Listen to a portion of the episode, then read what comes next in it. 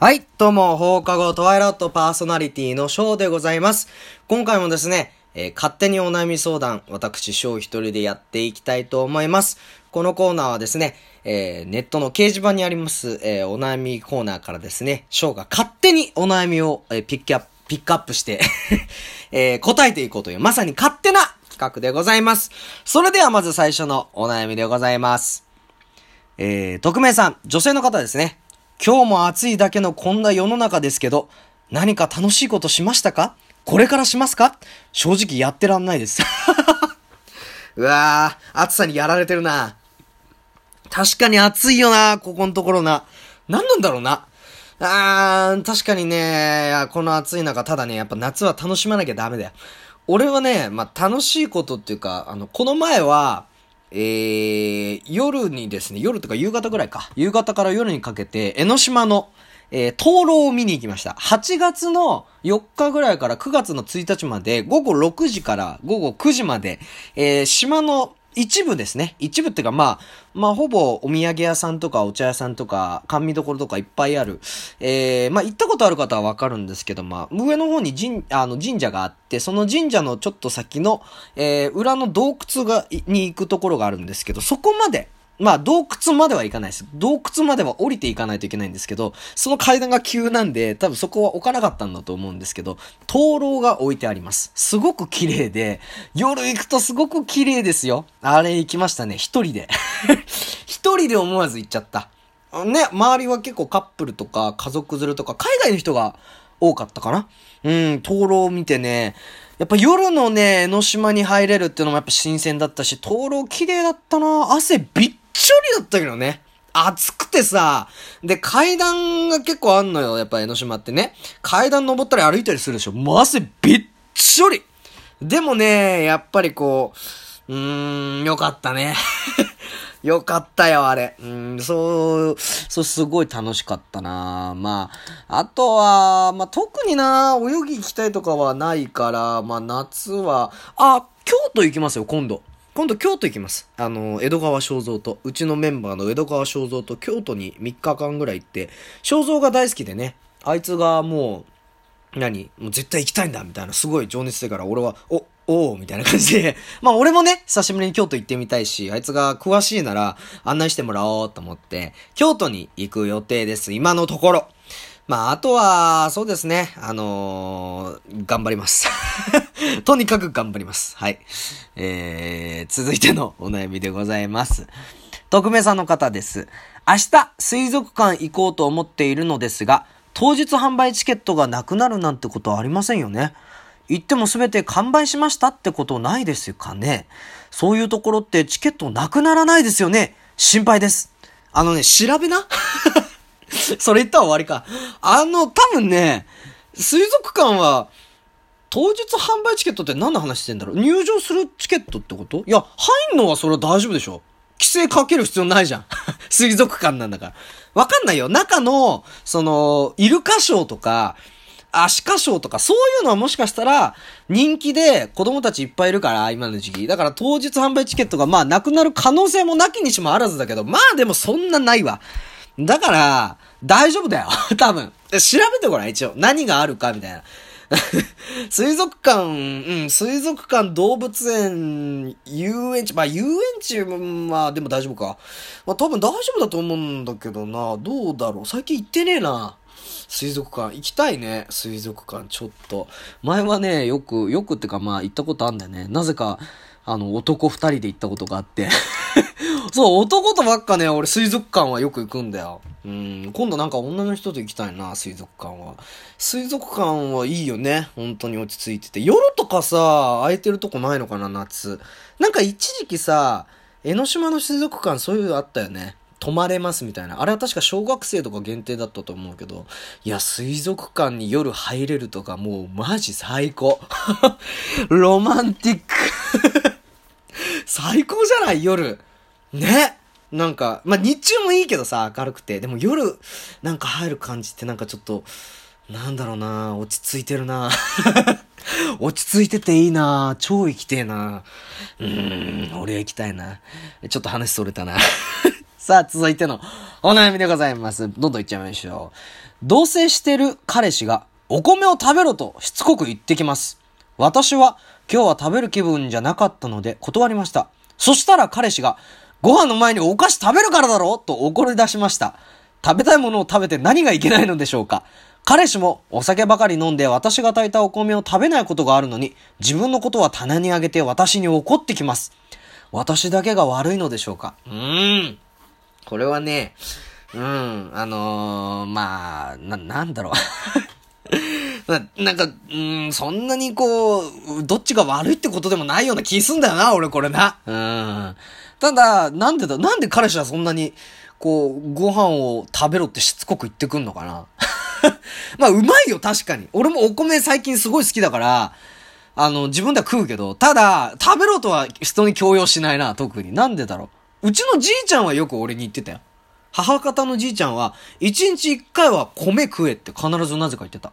でもね、その意味は、なんだろう、身をもってしてすごいわかるんだけど、ある時一人暮らし、ね、あの、留学してた時にさ、一人暮らしで、で、お米を食べない日があったの。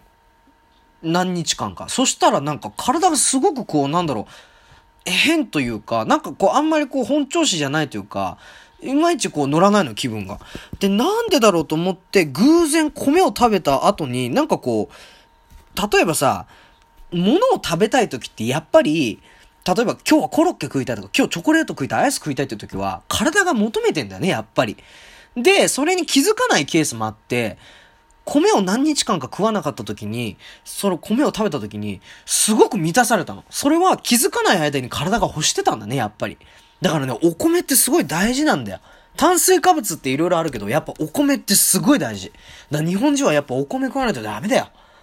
だからと言って俺は強要しないけどね で、気にする人もいるからね。でもお米美味しいからね。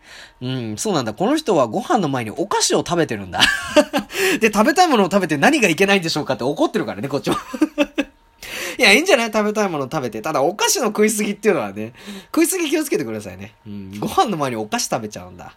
へえ、そうなんだね。ちょっと可愛いね、このカップルね。自分はお酒ばかり飲んで私が炊いたお米食べないくせにみたいな。可愛い。い いや、どっちも悪くないよ。ただまあ、彼氏に言いたいのも別に強要しなくていいじゃんって お米好きなんだろ、それでいいだろ、みたいな。うん、なんかそんな感じかな。で、お米の話でさ、ごめんね、ちょっと話それるんだけど、お米の食い方で最近ハマってるのが、あのー、ズムサタっていう番組があってね、それは、えっと、ズムサタ熱血情報っていうので、朝の多分番組だと思うんだけど、えー、宮本さん、元巨人の投手の宮本さんが、えー、MC、MC というかやってるコーナーで、巨人の選手にいろんなトークテーマ、いろんな話を聞くコーナーがあって、その時に自分の、あの好きな食べ物は？みたいな。で、いろいろ聞くわけ。日によって。夏休みの思い出とかありますか？とか、あの、宿題とかどうしてました？とかいろいろあるんだけど、その時はご飯の話題が出たの。で、好きな食べ物とか何ですか？っていろんな巨人の、読売巨人の選手たちがいろいろ答えていく中で、巨人の安倍晋之助選手が、俺ご飯大好きでねって話してて、で、へえーと思って聞いてたの。そしたら、最近はね、もうご飯に、もう究極は、胡椒をかけて2杯ぐらいいけるんですって聞いたの、俺。は？と思って。何それ？と思って。好きすぎだろ、それ。え？胡椒？って俺最初引いたのよ。で、でもなんかそれがすごい印象に残ってて、忘れらんなかったの。で、ある時にステーキを食いに行った時に、ステーキってあれ塩胡椒かけてるじゃない？で、ふと思ったの。なんでステーキとご飯ってこんな合うんだろうと思った時に、胡椒だなってふと思ったの。その安倍晋之助選手のことをふと思い出して。あ、そうか。ステーキには塩胡椒で胡椒が効いてるから、だから結構進むのかな自分はって思ったの。だから、あ、ご飯に胡椒いけんのかもしれないと思って、やってみたの。うまい うまいぞみんな ご飯に胡椒はマジいける。でね、胡椒もいろんな種類があって、好みがあるかもしれないんだけど、俺が一番、あの、お気に入りなのは、黒胡椒かな。うん、一応なんかグレーの粉末状のなんか、あの粉みたいな胡椒もあるんだけど、俺は黒胡椒が結構お気に入りかな、今んとこは。普通の胡椒もうまい。普通の胡椒もめちゃめちゃうまい。パンチが効くんだよ。ご飯に。ご飯にいい感じのパンチが効くから、うまいぞ。ちょっと一回試してみて。本当に。ご飯に胡椒。だって、ね、こん、この前、あの、レストラン入ってさ、あの、小ネギトロ丼を頼んだ時に、小ってあの、俺じゃないよ。ちっちゃいネギトロ丼ね。ちっちゃいネギトロ丼を頼んだ時に、あの、ネギトロの量がすっごい少なかったの。なんかもうご飯との割合が、ネギトロに対して9対1みたいな。おい、これもうほとんど飯じゃんみたいな。その時に、やっぱね、胡椒があったんですね。黒胡椒がしかも。振ったね。うまかったな食いたくなったなまた。胡椒はね、いいですよ。胡椒救世主説あります。はい、そんなところです。すいません、話がそれました。はい、じゃあ次のお悩み行きたいと思います。匿名さんの方でございます。結婚する意味って何でしょう？子供は、子供が欲しいっていうこと以外だとしたら、他人と生きていくのが、えー煩わしくないんでしょうか？煩わしいと思いながらも、なんで人は結婚したいと思うんでしょうか？いい質問ですね、これ。これね、俺が最近親戚の人から聞いた話で、すごく、あ、そうだなって思うことがあったの。なんでかっていうと、世の中で、俺結婚したいんですよねっていう人、結婚できてないケース多い、多いなって感じるの。まあ多いなって、うん、俺の勝手な観点だけども、俺の知ってる中で結婚したい、結婚したい、結婚したいって言ってる人って、なんか結婚できてないんだよね、なぜか。まあ、お見合いとか、こう、うまいこと言って結婚する人もいるけど、そうじゃない人もいて、なんでこれをさ、去って生まれるんだろうと思ってて。で、そのう、ちの親戚の人がね、言ってたのが、あの、結婚って、なんだろう、いわゆる、その人を法的に守ってあげたい、保護してあげたいって思うから、私は結婚したいと思うんだっていうような話を親戚の人から聞いたことがあるんです。やっぱり、彼女か、彼、彼氏彼女の関係の時点ですでに一緒にいるし、同棲してる人とかもいるじゃん。で、そっから結婚しようってなった時に、何が変わるのかって話だよね。だから籍を入れるとか、名字が変わるとか、そういうとこは、法的にいろいろこう変わるけども、実際のその二人のなんか関係ってそんなに大きくは変わらないような気がするんだよね。だって好きで一緒にいてたりとか、気が合うから一緒にいてたりとかして。で、まあ、もちろん結婚したから子供を持つとかそういうプロセスにもなってくるんだと思うんだけども、なんか子供が欲しいとか、ただ結婚したいっていう人は多分寂しかったり、誰かそういう人がいて欲しいと思うからそう言ってるんであって、そういう人たちは結婚したいというよりかは、誰かそういう彼女が欲しいとかって言い方にした方が自然なんだなって勝手に思ってるのね、俺は。だってなんかと、通り越してるじゃん。誰もいないのに結婚したいってさ、え、誰とって話になってくるわけじゃん。それって自分の結婚観の中にもあって、俺って結婚したいのかな、したくないのかなっていうのも、ちょっとまだ俺よく分かってないんだ。うん。でも、その親戚の人が、あの、結婚しようと思うっていう話をして、で、どうしてって聞いたら、いや、やっぱりその人を法的に守ってあげたい、保護してあげたいっていうふうに思うからかなって、やっぱ言ってたんだよね。その人はもう、あの、同棲してる人だったから、一緒に住んでる人たちだ、人だったから、正直、今のままでも何も変わらないと思うし、うん、まあ子供欲しいって言っても多分そんなにね、まあそうなったら結婚するんだろうけども、特に子供産む予定とかないみたいだから、それでも、なんかその人は、いや法的に私はその人を守ってあげたいし、保護してあげたいと思うっていう風に思える人、だから結婚するっていう話を、俺は聞いた。うん。それはね、ちょっとね、はーって思わされた。やっぱりそうだと思うんだよね。守ってあげたいっていう思いが、もう法の域にまで行ってるってことだよね。だから彼氏彼女の関係だと、こいつと一緒にいるの楽しいなだけど、あ、俺はこいつ守ってあげたいって思ったら多分結婚するんだと思う、人は。うん。それが今の俺の結婚に対するイメージかな。自分の結婚観とは言わないけど、これが。でもなんか結婚したいって思うのは多分そういうことなんだろうなっていう。守りたいと。守りたいっていう思いが法の域まで行ってるっていうことなんだろうね。だから子供も産もうっていうその責任感。うん、子供を産む、産む父親になるっていう責任感も受け入れられるんだと思うんだよね。結婚するってのは多分、そういうことだと思うんだよなうん。なんか、うん、そういうことを感じたので、このお悩みをピックアップしました。えーそれでは、え次の最後のお悩みいきたいと思います。最近、知り合いの男性に告白されたのですが、お前まではその男性は私の存在は無視しているかのようで、その男性に嫌われていると思ってました。最近、前より話しかけてくるようにはなってきていたのですが、その男性は割と可愛い方の女性にもぐいぐい話しかけているので、私はブスなんだろうなとは思っていたんですが、その男性が男は本当のタイプにはなかなか話せないものなんだよと言ってきました。それって本当なんでしょうか？騙されている可能性もありますか？あー、なるほどね。まあ、これ男性によると思うんだけどね、僕は彼の、えー、気持ちすごくわかります。確かにね、好きな子に、本当のタイプの子に俺なかなか話せないかな。なんかは、恥ずかしいっていうかなんか、緊張しちゃう？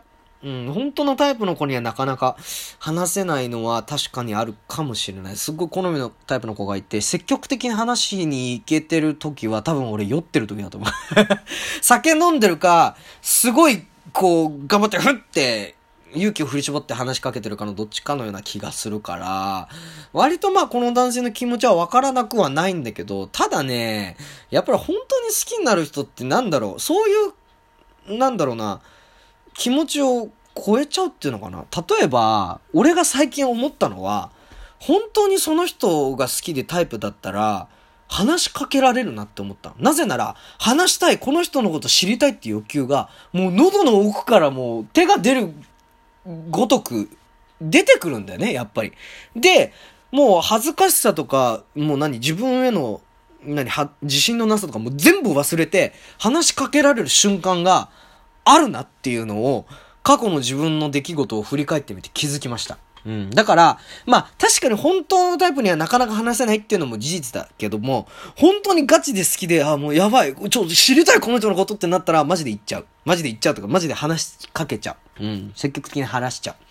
ただね、シャイな男性は結構、こういう感じのことはあり得るかもしれません。シャイの男性はもしかしたら、まあ、ちょっと避けてたりとかして、まあちょっとずつ話そうと思って、で、すごく好きだから好きでしたみたいなこと言われて、多分向こうは、えみたいな、驚く可能性があるかもしれない。だから、騙されてることはない。だってこれで騙す理由ねえからうん。その男性は割と可愛い方の女性でもグーグー。まあでも好みだからね。男の人の好みだから、別に可愛い子が何？みんな正義ってわけじゃないと思うからね。だから別になんだろう、自分もあの子可愛いよねとかって言われても、自分の好みじゃなかったりとかすると、え、そう？とかって言って、で、全然普通に話とかしてても、うん。で、いざね、自分のこう、好みのタイプの人と積極的に話し、話せるかって言ったら、うーん、難しいかな、最初のうちは。ちょっとずつ慣れてくれば話せるけど、最初はね、やっぱこう、なんか、怖いよね。